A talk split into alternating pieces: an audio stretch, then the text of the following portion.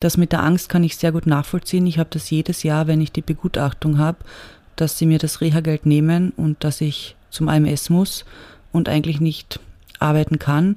Diese Angst ist enorm und generell muss ich sagen, also all diese Beamtenwege, die man durchläuft, bedeuten wirklich enormen psychischen Stress.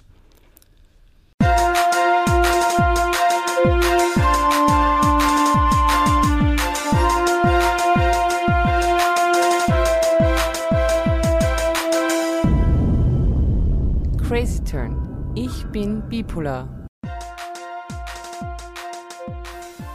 Hallo und herzlich willkommen zu der 24. Folge des Podcasts Crazy Turn. Ich bin bipolar mit dem Thema Berufsunfähigkeitspension, wenn sich Psyche und Arbeit nicht mehr ausgehen.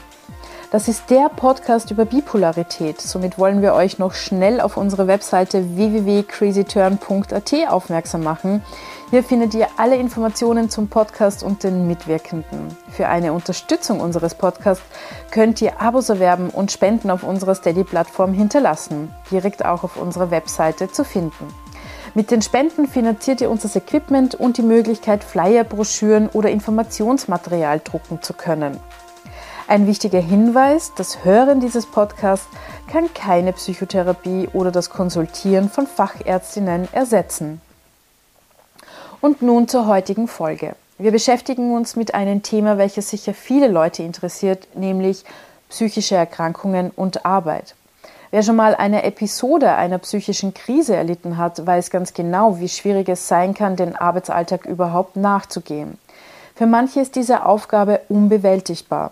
Zuerst fehlt man vielleicht nur einige Tage, doch dann wird es klar, dass der Krankenstand immer länger wird, da die psychischen Probleme nicht abreißen. Eine schwierige Bürde aus einer Mischung von Scham und existenziellen Zukunftsängsten stellt sich ein. Vor allem die Angst vor der Zukunft macht den Menschen zu schaffen.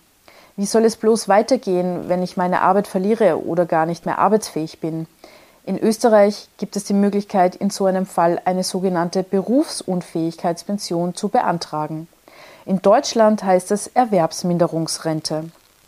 Nachdem die Berechnungen ziemlich komplex sind, wollten wir für euch eigentlich Expertinnen befragen.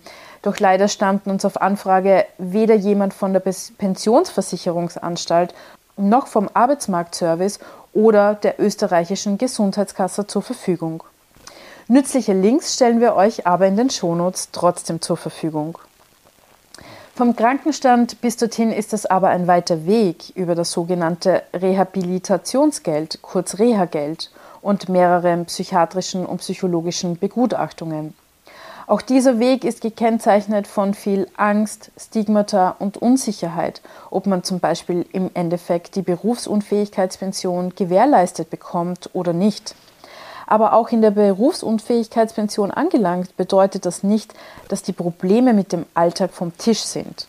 Von nun an heißt es, sich selbst eine sinnstiftende Struktur zu schaffen. Unsere heutige Folge ist ein Gespräch von Nicole und zwei Freundinnen, die sich ebenfalls bereits in der Berufsunfähigkeitspension befinden oder eben in der Vorstufe, dem Reha-Geld. Gemeinsam reden sie über ihre Erfahrungen, Ängste und Zukunftspläne und wie sie gelernt haben, mit ihrer psychischen Erkrankung und dem Thema Arbeit umzugehen.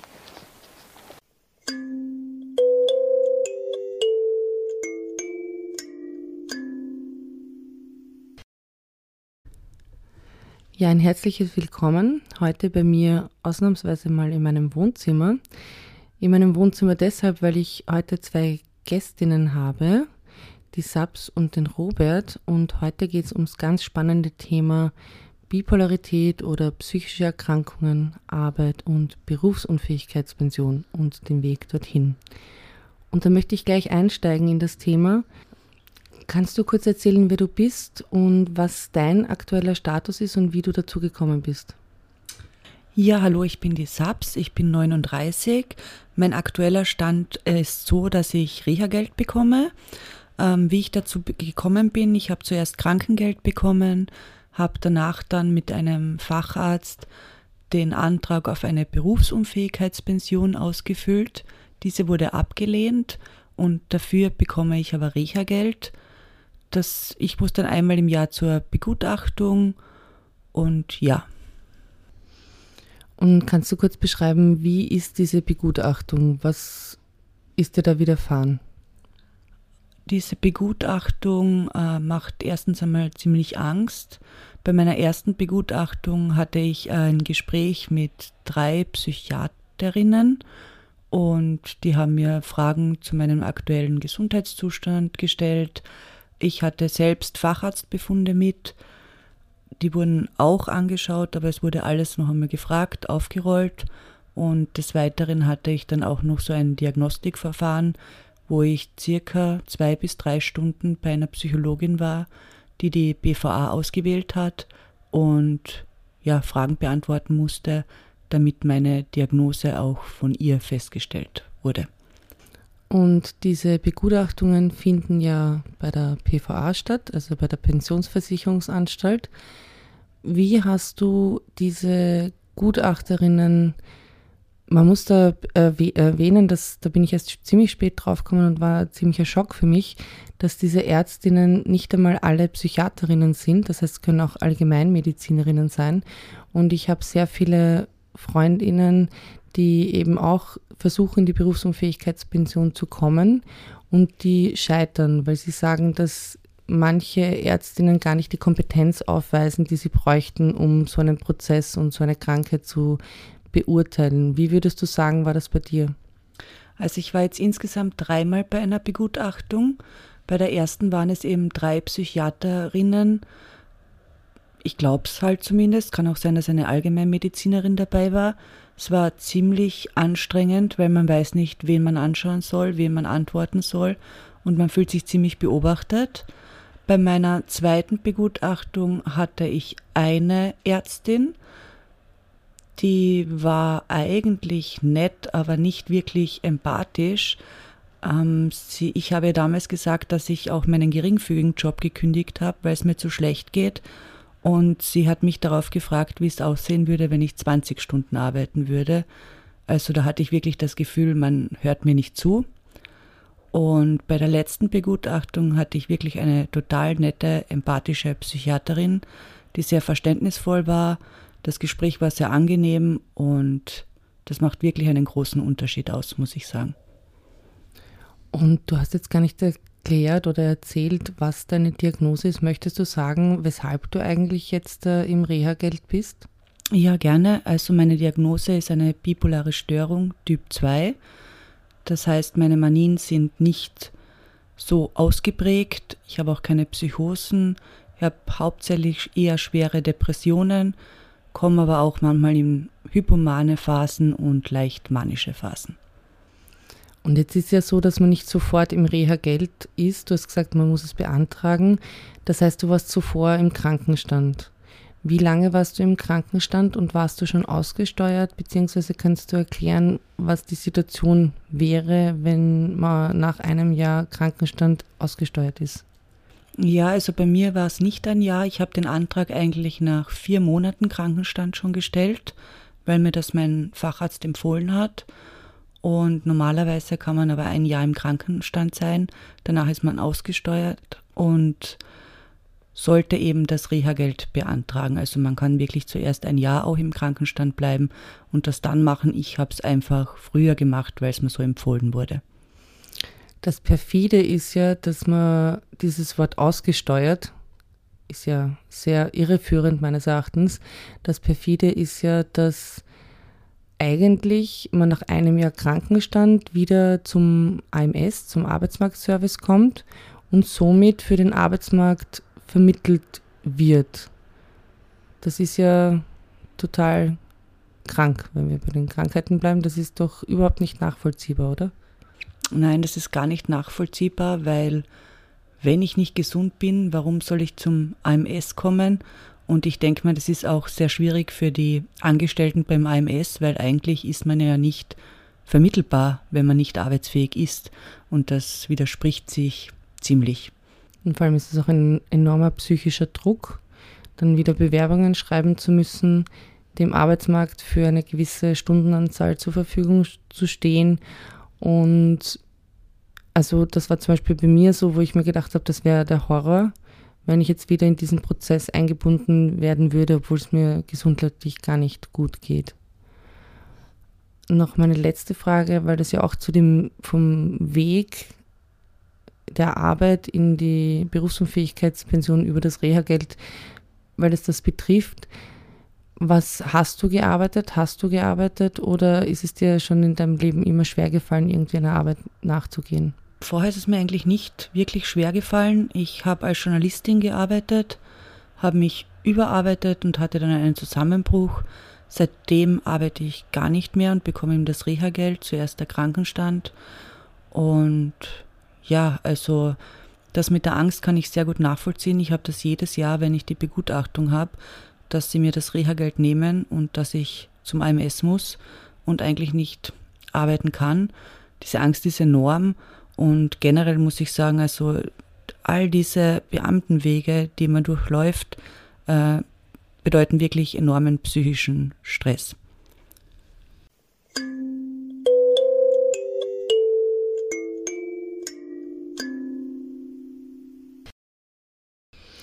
Dankeschön.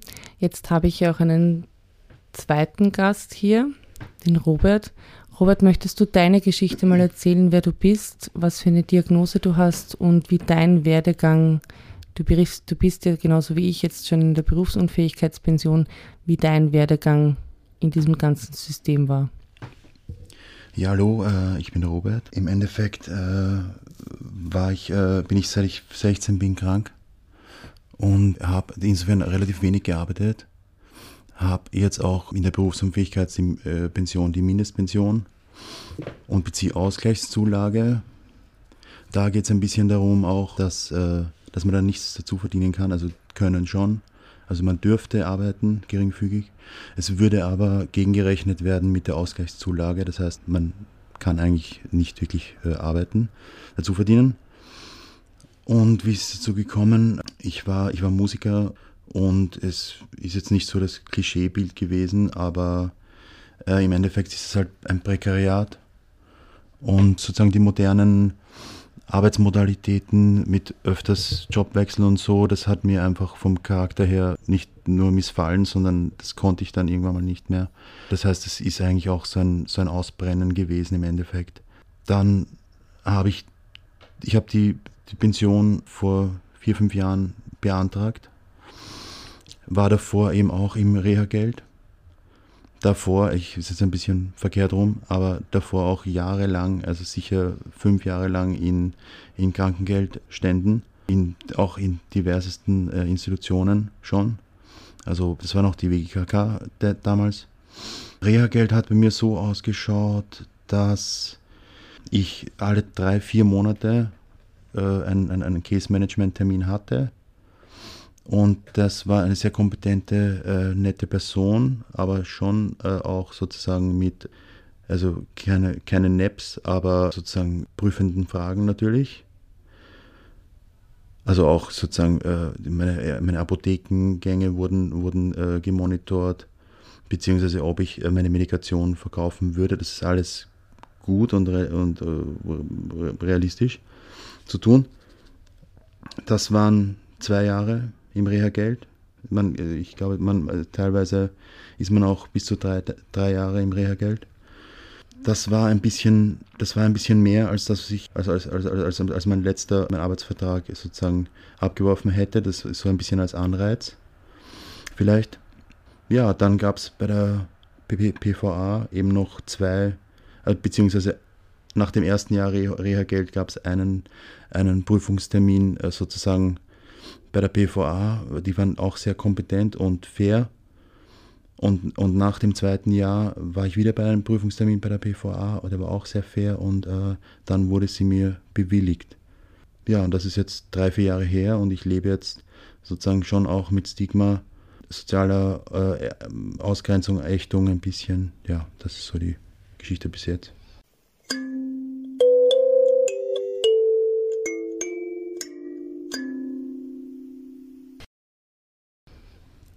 Aber in der Runde fällst du jetzt ein bisschen aus der Reihe. Du hast keine bipolare Störung.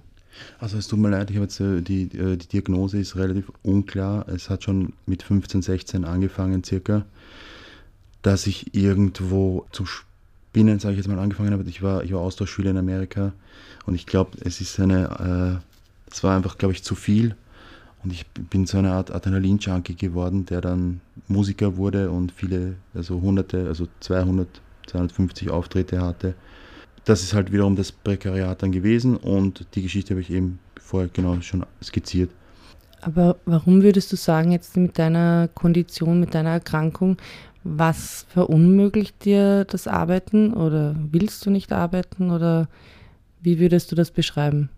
Also im Endeffekt, also einerseits war es das, das Prekariat der Künstler, dann Oddjobs sozusagen auch eben sozusagen also von, also von Tagelöhnerjobs bis äh, zu eben Studentenjobs, die man dann mit 30 noch macht quasi. Und dieser, dieses fluktuierende, dieses, dieses, dieses wenig Struktur haben im Alltag liegt mir halt überhaupt nicht vom Charakter her. Also es könnte ausscheren und sagen, also viele Leute in unserer Elterngeneration waren eigentlich oft ihr ganzes Leben im gleichen Job sozusagen, das habe ich vorher auch schon skizziert. Und irgendwann mal habe ich einfach nicht mehr können, dieses äh, beim AMS äh, sozusagen auch irgendwo schon öfters nicht so gut behandelt zu werden. Dann habe ich auch so einen Schlendrian reinbekommen, äh, die, die, die sozusagen schwierige Bürokratie zu stemmen irgendwann, obwohl ich gar nicht so chaotisch wäre. Einfach äh, das ganze Kartenhaus ist dann mehr oder weniger zusammengestürzt. Hatte dann eben äh, schwere Psychosen und so. Also das ist quasi ein Teil der Diagnose sind äh, paranoide, schizophrene Psychosen. Okay, danke. Dann möchte ich abrunden mit meinen Erfahrungen und eigentlich ziemlich vieles zusammenfassen, was ihr jetzt eh schon gesagt habt, aber persönlich, wie es mir widerfahren ist. Ich war in der Ausbildung zur Elementarpädagogin und musste dann leider aufgrund von zwei Depressionen, also ich hatte auch nochmal die Chance, einen zweiten Anlauf zu starten, weil ich aufgrund von einer Depression einmal ausgefallen bin. Dann war ich drei Monate stationär auf einer Langzeitpsychotherapie, habe mich ein bisschen gefangen, durfte wieder durchstarten mit einer neuen Klasse und musste dann leider wieder aufgrund von Depressionen WO geben. Das heißt, zuletzt war ich Elementarpädagogin in Ausbildung und dann war ich im Krankenstand und ich war so wie gesagt worden ist, ein Jahr im Krankenstand bis zur Aussteuerung. Und mir ist damals von SozialarbeiterInnen mehrerer Stellen empfohlen worden, dass ich mich auch die, dass ich mir die Berufsunfähigkeitspension beantragen lasse. Und eben, wie gesagt, die erste Stufe, mir bekommt ja nicht sofort, ist das Reha-Geld. Und im Reha-Geld war ich dann betreut, so wie der Robert das jetzt auch schon erwähnt hat, bei einer Case-Managerin. Das Spannende ist, dass äh, beantragen muss man die Berufsunfähigkeitspension bei der Pensionsversicherungsanstalt, bei der PVA, einen Antrag, den man auch mit dem Facharzt oder Fachärztin beantragen kann oder SozialarbeiterInnen. Und dann kam ich eben ins Reha-Geld und im Reha-Geld, da habe ich auch noch daran geglaubt, dass ich wirklich wieder zurückkommen kann ins Arbeitsleben aufgrund meiner Schwankungen und meiner vielen Hoch- und Tiefs, weil ich hatte zu dem Zeitpunkt sehr starke Manien und sehr starke Depressionen und sehr lang andauernde Depressionen bis zu zehn Monate, war es einfach klar, dass ich nicht mehr in den Arbeitsmarkt zurückkommen kann. Dann war das bei mir so, dass gerade Corona-Zeit war. Das heißt, eine Begutachtung wurde überhaupt abgesagt aufgrund von Corona. Es war auch die, das Reha-Geld, das Rehabilitationsgeld war bei mir auch befristet auf ein Jahr jeweils. Nur einmal wurde wegen Corona eben die Begutachtung abgesagt.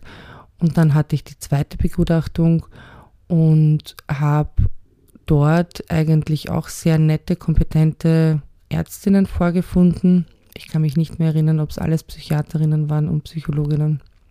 Aber die SAPS hat auch schon die anfänglichen Schritte zur, zur Begutachtung erklärt, dass man eben lange Tests machen muss und Gespräche hat mit Psychologinnen und Psychiatern und man braucht Befunde.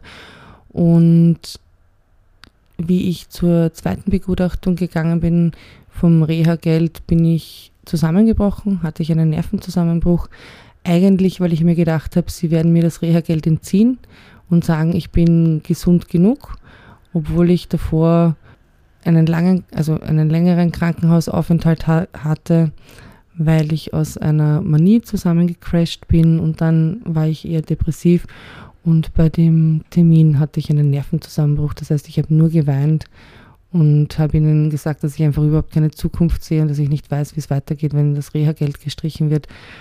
Und ja, das Spannende, ein paar Monate später habe ich wirklich einen Zettel bekommen, einen Bescheid bekommen, dass mir das Reha-Geld gestrichen wird und dass ich aber von nun an eine unbefristete Berufsunfähigkeitspension zugesichert bekommen. Das war für mich ein Schock, weil das auch so ein bisschen ein Stigma ist, so finally in der Berufsunfähigkeitspension zu landen, obwohl man sich das wünscht, weil man ja aufgrund der Erkrankung nicht arbeitsfähig ist. Aber über das Stigma möchte ich mit euch dann eh noch kurz länger einfach zu sprechen kommen, weil ich glaube, das ist ganz wichtig, dieses Thema Stigma und Reha-Geld, Stigma und Berufsunfähigkeitspension und vor allem das Wort Unfähigkeit, also da möchte ich später mit euch nochmal sprechen, aber das war so circa mein Werdegang in die unbefristete Berufsunfähigkeitspension. Und jetzt haben wir unsere persönlichen Erfahrungen ein bisschen dargelegt. Jetzt würde ich gerne mit euch über ein paar andere Punkte noch sprechen, es ist sehr spannend, dass wir zwei, der Robert und ich, eben die Berufsunfähigkeitspension bekommen und du, Sabs, im Reha-Geld bist. Kannst du sagen oder wollen wir ein bisschen besprechen, was so die Unterschiede sind, auch von der Höhe und wie oft man das Geld kriegt? Wie oft bekommst du das Reha-Geld? Ich bekomme es zwölfmal im Jahr, also immer zum Monatsende. Und hast du eine Ahnung, wie viel das circa das Reha-Geld ausmacht? Ich glaube, das ist sehr individuell. Es wird ähm, nach dem letzten Einkommen berechnet und beläuft sich also ähnlich wie das Krankengeld, würde ich sagen. Es gibt aber einen Mindestbetrag und der beträgt 1217 Euro mit dem Stand von heuer.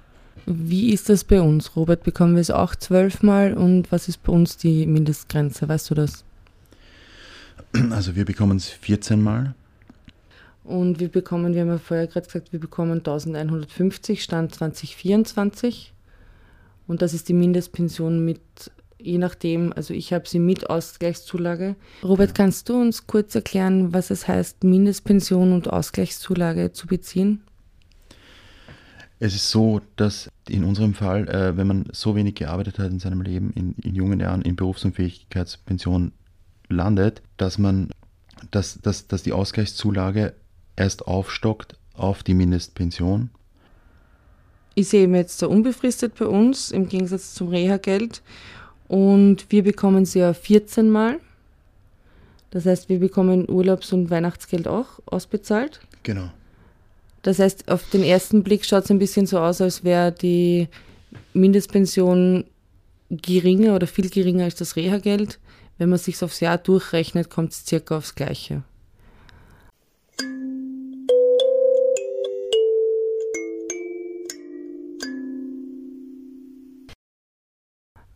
Was gibt es noch für Unterschiede jetzt in der, im Reha-Geld und in der Berufsunfähigkeitspension? Kannst du dich erinnern, du hast ja auch im Reha-Geld einige Maßnahmen gemacht. Welche Maßnahmen waren das und warum hat man die jetzt nicht mehr? Also es gab Reintegrationsmaßnahmen, äh, Reintegration in den Arbeitsmarkt. Das war einerseits, das waren vier Monate im BBAZ. Das ist, äh, da ging es um um Ausbildungen eigentlich. Also sozusagen, es gab drei verschiedene Möglichkeiten. Man konnte, ich kann mich jetzt nicht mehr im Detail erinnern, aber man konnte in die IT gehen. Ich war bei Fit to Work, das war ähnlich. Da ging's, da haben wir im Endeffekt an viele Musikstudios und äh, also Bewerbungen geschickt, beziehungsweise da ging es direkt um Bewerbungen. Da hat man, hat, hat man einem geholfen, die Bewerbung, Bewerbung irgendwie klarzukriegen. Das waren die zwei Reintegrationsmaßnahmen, die ich gemacht habe. Ja, das BBRZ, das äh, Berufsbildende Rehabilitationszentrum, kenne ich auch. Ich war in der Leopoldau. Das war eher die medizinische Schiene und noch nicht ganz so die berufsfördernde, also die Schiene für Leute, denen es noch schlechter gegangen sind, die nicht in der Lage waren, berufsfördernde Maßnahmen wirklich wahrzunehmen. Da ging es um medizinische Aspekte wie Psychohygiene und es gab Gruppen und es gab Psychotherapie und es gab Ergotherapie. Also das waren eher so die Sachen. Sabs, hast du auch, nachdem du jetzt im Reha-Geld bist, hast du auch Erfahrungen mit so berufsfördernden Maßnahmen oder was hast du für Maßnahmen in Anspruch genommen? Also ich war zweimal bereits auf psychosozialer Rehabilitation. Da war ich zweimal sechs Wochen lang in Lanz, das ist ein kleiner Ort neben Innsbruck. Und das ist eine eine Reha-Anstalt und man hat da Einzeltherapien, Gruppentherapien, Kunsttherapien und es geht schon auch darum, dass man wieder vielleicht zurück in den Beruf findet, aber vorerst einmal, dass man ja sich aufs Gesundwerden konzentriert und wieder etwas Struktur ins Leben bekommt. Das ist ja das, was wir in der Berufsunfähigkeitspension auch in Anspruch nehmen dürfen. Reha, ich war im März 23 bis April sechs Wochen in Bad Schönau in Königsberg und war auch sehr begeistert, auch von dem ganzen Programm, also Meditation, Muskelentspannungstraining, überhaupt Sport, Ergotherapie, Gruppenarbeit. Ich denke, das ist in diesen Institutionen eh immer sehr ähnlich.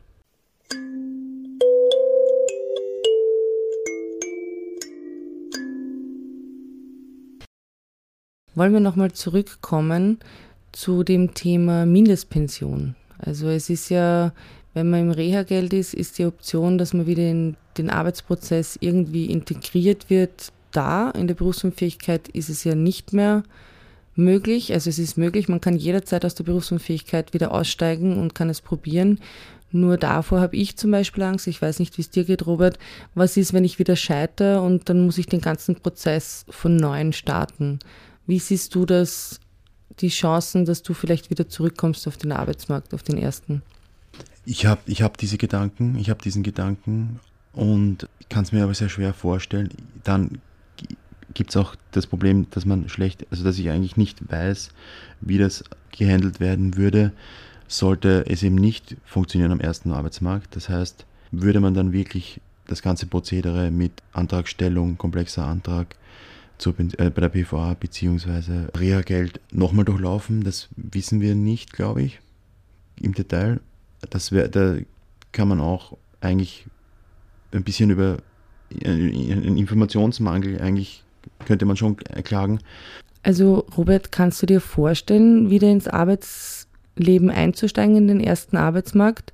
Oder würdest du sagen, Du, was hältst du von dem Begriff Berufsunfähigkeitspension? Ich hasse ihn ja wie die Pest, weil ich finde, das ist das größte Stigma.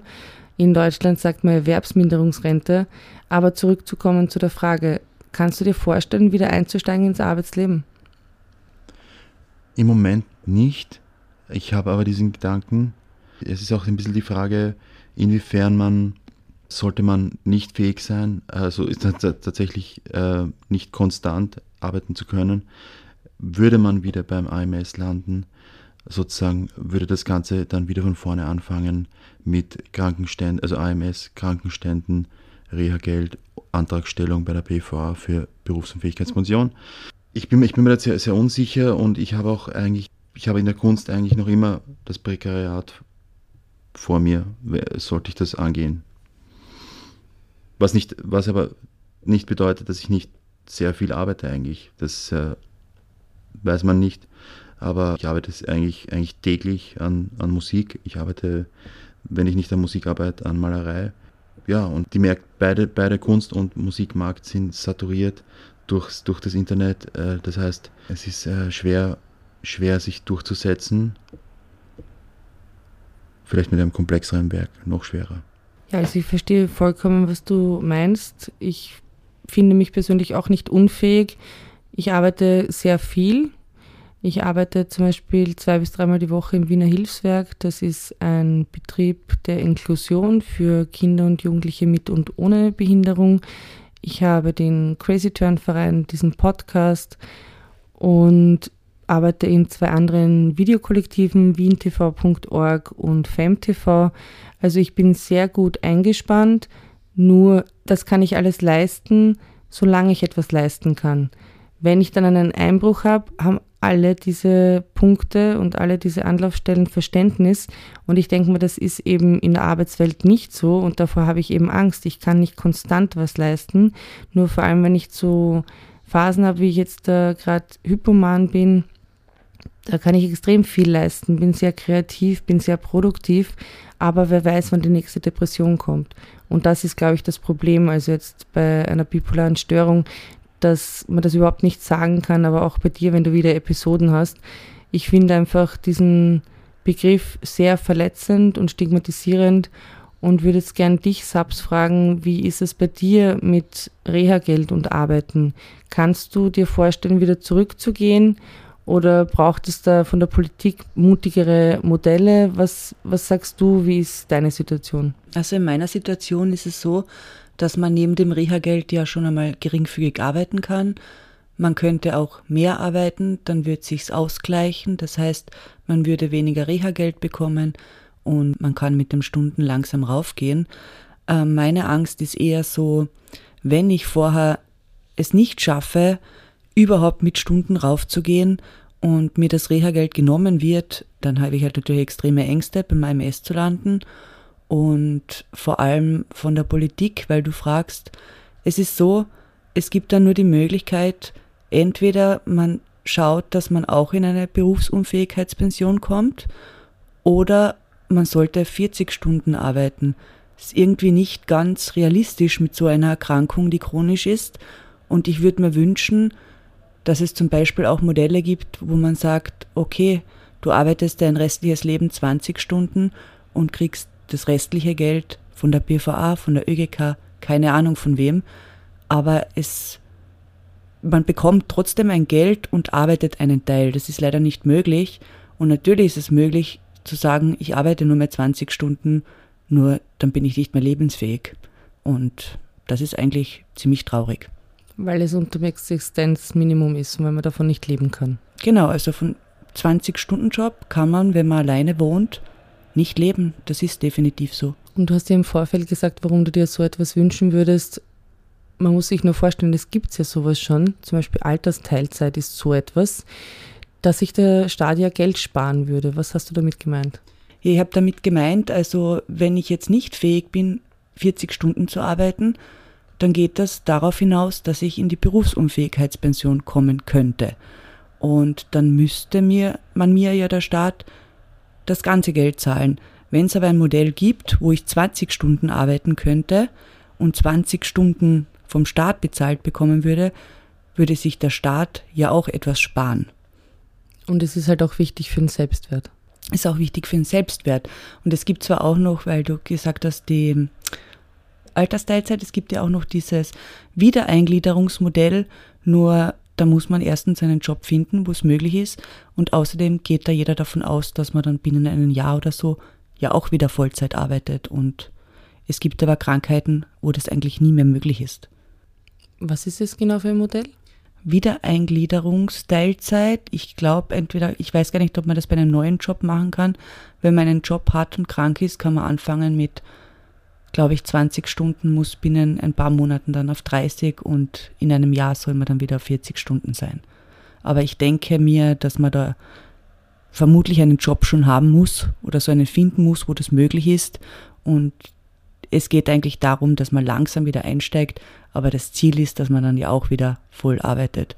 Und das, so wie ihr das eben gesagt habt, das wissen wir ja nicht, ob wir das schaffen. Mhm. Jetzt, wenn wir schon das, wir springen ein bisschen die Punkte hin und her, aber es ist wahnsinnig spannend, das Thema, weil es uns alle betrifft und uns berührt. Jetzt haben wir schon das Wort Stigma ausgesprochen. Würdet ihr sagen, leider ist es ja so, auch gerade in der Berufsunfähigkeitspension, wenn man mich sieht auf der Straße und ich gerade keine Episode habe und es mir gut geht, ich bin 41, also was, was willst du, du bist nur arbeitsscheu. Was würdet ihr zu diesem Vorurteil und zu diesem Vorwurf sagen? Ich würde sagen, es ist, es ist sehr komplex Äh, es, ich würde das nicht in links und rechts einteilen, quasi das zu verpönen oder, oder gut zu heißen, sondern manche Leute können das einfach nicht, konstant arbeiten. Und bei psychischen Erkrankungen ist es wirklich nicht sichtbar, teilweise. Also Sabs, ich weiß nicht, wie siehst du das, wenn dich jemand sieht und sagt, du bist arbeitsscheu?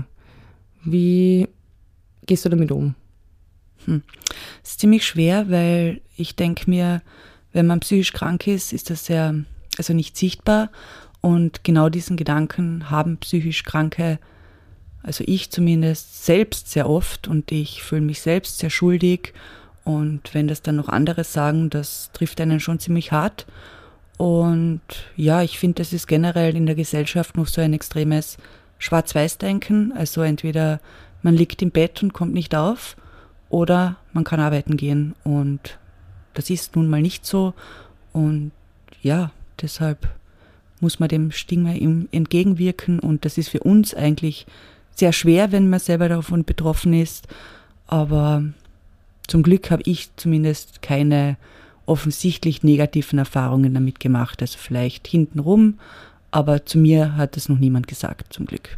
Okay, das ist ja dann, wenn du sagst, ich will nur kurz darauf eingehen, du fühlst dich schuldig, ist ja ein Zeichen, dass wir in dieser scheiß kapitalistischen Verwertbarkeitslogik drin sind. Wir müssen was leisten, wir müssen was bringen, wir müssen effizient sein und das müssen wir definitiv nicht, weil Arbeit ist ja etwas, was einen erfüllen kann, eine sinnstiftende Arbeit, aber nicht alle erfüllen eine sinnstiftende Arbeit. Auch jetzt, wenn sie keine psychische Erkrankung haben und deshalb nicht in unserer Situation sind. Aber Robert, wie siehst du das mit Stigma und Arbeitsscheu? Vor allem, wenn du sagst, du kommst aus der Kunst, da ist sowieso schwierig, dass deine Kunst als Arbeit gesehen wird, oder?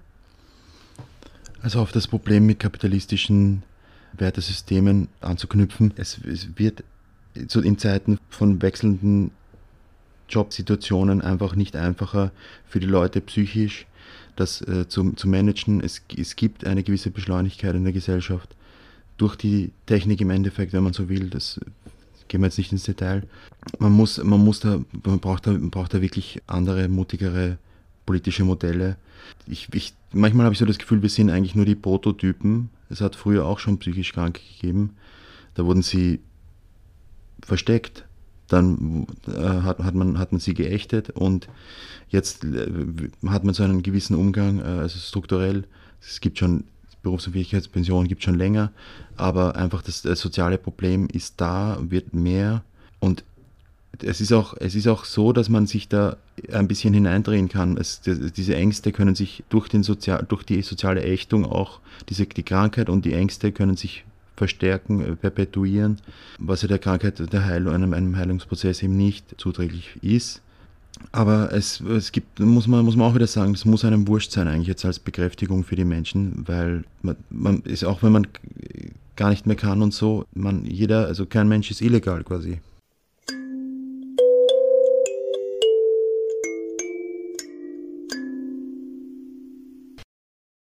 Jetzt ist es so, ich habe mir jetzt gerade, ist mir in den Sinn gekommen, es gibt ja Forderungen nach einem bedingungslosen Grundeinkommen. Eigentlich könnte die Berufsunfähigkeitspension, weil sie immer noch so heißt, müssen wir sie so nennen, auch ein bisschen so gesehen werden, weil ich habe mich lange damit gequält, dass ich ein Stigma habe, dass ich unfähig bin, dass ich nichts leiste, dass meine Arbeit weniger wert ist.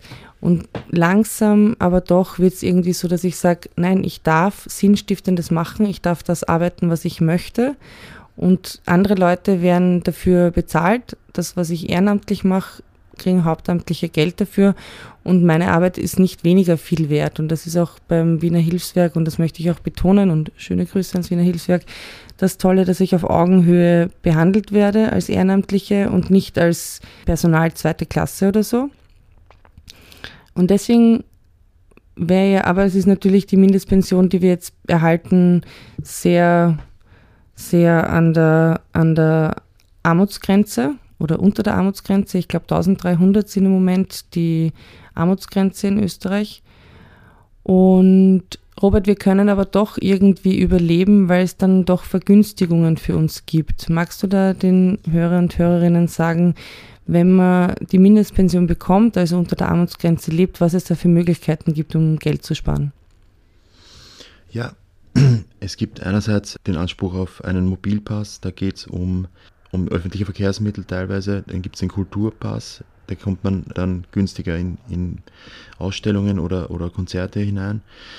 Es gibt, man, man ist GIS befreit, man man bekommt die Medikamente günstiger, also gratis eigentlich, es gibt eine Rezeptgebührenbefreiung und man hat natürlich dadurch, dass sich das, äh, dass man, also man hat Anspruch auf Mietbeihilfe, jetzt auch Wohnbeihilfe neuerdings.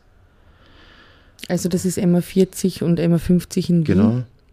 Und es gibt jetzt auch einen Wohnschirm, der bei der Teuerung und äh, sozusagen Strom, Gas, also Heizkosten unterstützt. Das nennt sich Wohnschirm und wird auch in diversen Institutionen verwaltet. Von Hilfs-, also eben auch Hilfswerk über Caritas bis hin, also das sind, glaube ich, sind, sind diverse Institutionen, die das jetzt übernehmen. Also es, es passiert nicht nichts.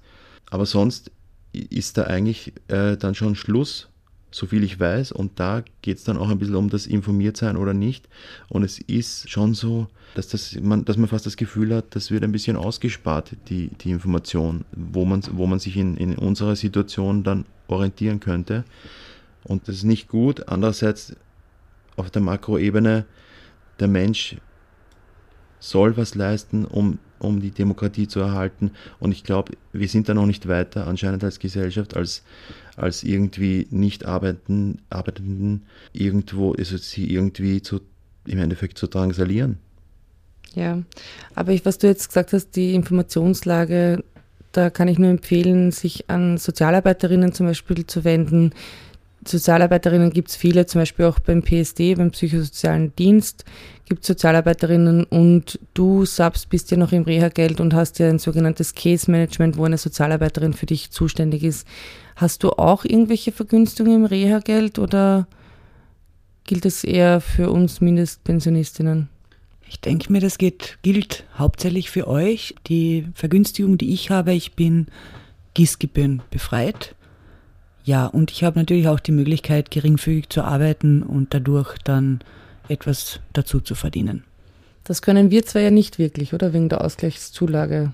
Genau, was wir vorher hatten. Und sind dann im Endeffekt oft, wenn es überhaupt möglich ist, von, von Angehörigen abhängig, weil die Teuerung hart statt, ist, findet statt, europaweit, mitunter am stärksten in Österreich. Und da, da sind wir wieder bei den Ängsten und also Existenzängsten im Endeffekt, im Endeffekt, die die Heilung nicht vorantreiben, sondern, sondern eben eigentlich äh, alles verschlimmern.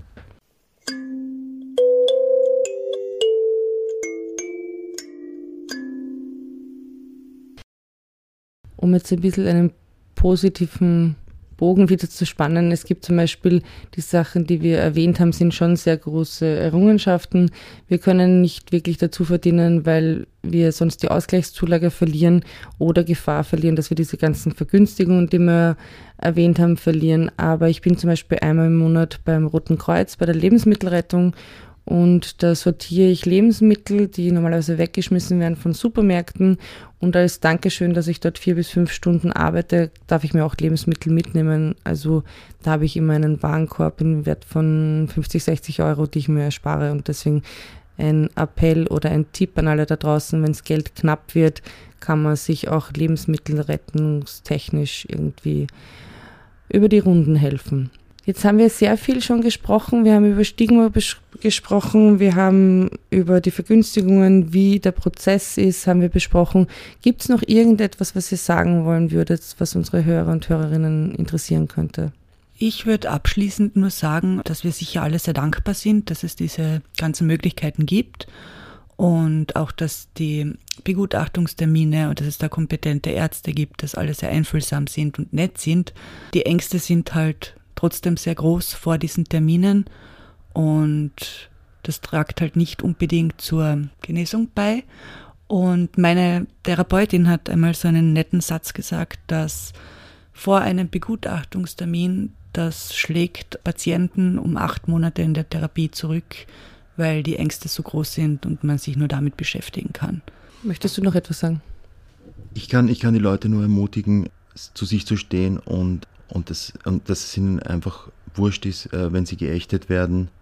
Es, es gibt Menschen, die, die die Zeit haben, die, die den Aufwand betreiben, sich äh, unsere Situationen zu Gemüte zu führen. Das, sollten, das, das nennt man dann Freunde meistens. Und da kann ich nur sagen, es gibt auch Selbsthilfegruppen, die sehr gut funktionieren. Also es ist nicht totale äh, Wildnis da draußen. Es gibt Strukturen und, da, und da, da hilft man sich. Es muss einem ein bisschen wurscht sein. Ja, danke. Struktur, ganz wichtiges Thema. Also ganz wichtige Themen, die ihr jetzt beide angesprochen habt. Aber jetzt das letzte aufzugreifen, Selbsthilfegruppen, zum Beispiel Crazy Turn ist ja auch eine Mischung aus einem Verein und einer Selbsthilfegruppe. Wir sind auch 2024 das erste Mal in der Broschüre von der WIC, von der Wiener Gesundheitsförderung, wo alle Selbsthilfegruppen, die es gibt, aufgelistet sind. Da sind wir auch sehr dankbar, dass wir jetzt da dabei sein dürfen. Also geht's zu Gleichgesinnten, geht's zu Selbsthilfegruppen, schafft euch Struktur. Ich gehe zwei bis dreimal die Woche arbeiten, um Struktur zu haben, weil das ist schon in der Berufsunfähigkeitspension das, was im Gegensatz zum Arbeitsleben halt fehlt. Und ich glaube, seit Corona wissen alle, wie schwierig es ist, wenn man keine Struktur hat, wenn man nur Homeoffice hat und herumlungern kann oder so. Also das ist wichtig, sinnvolles, sinnstiftendes zu machen.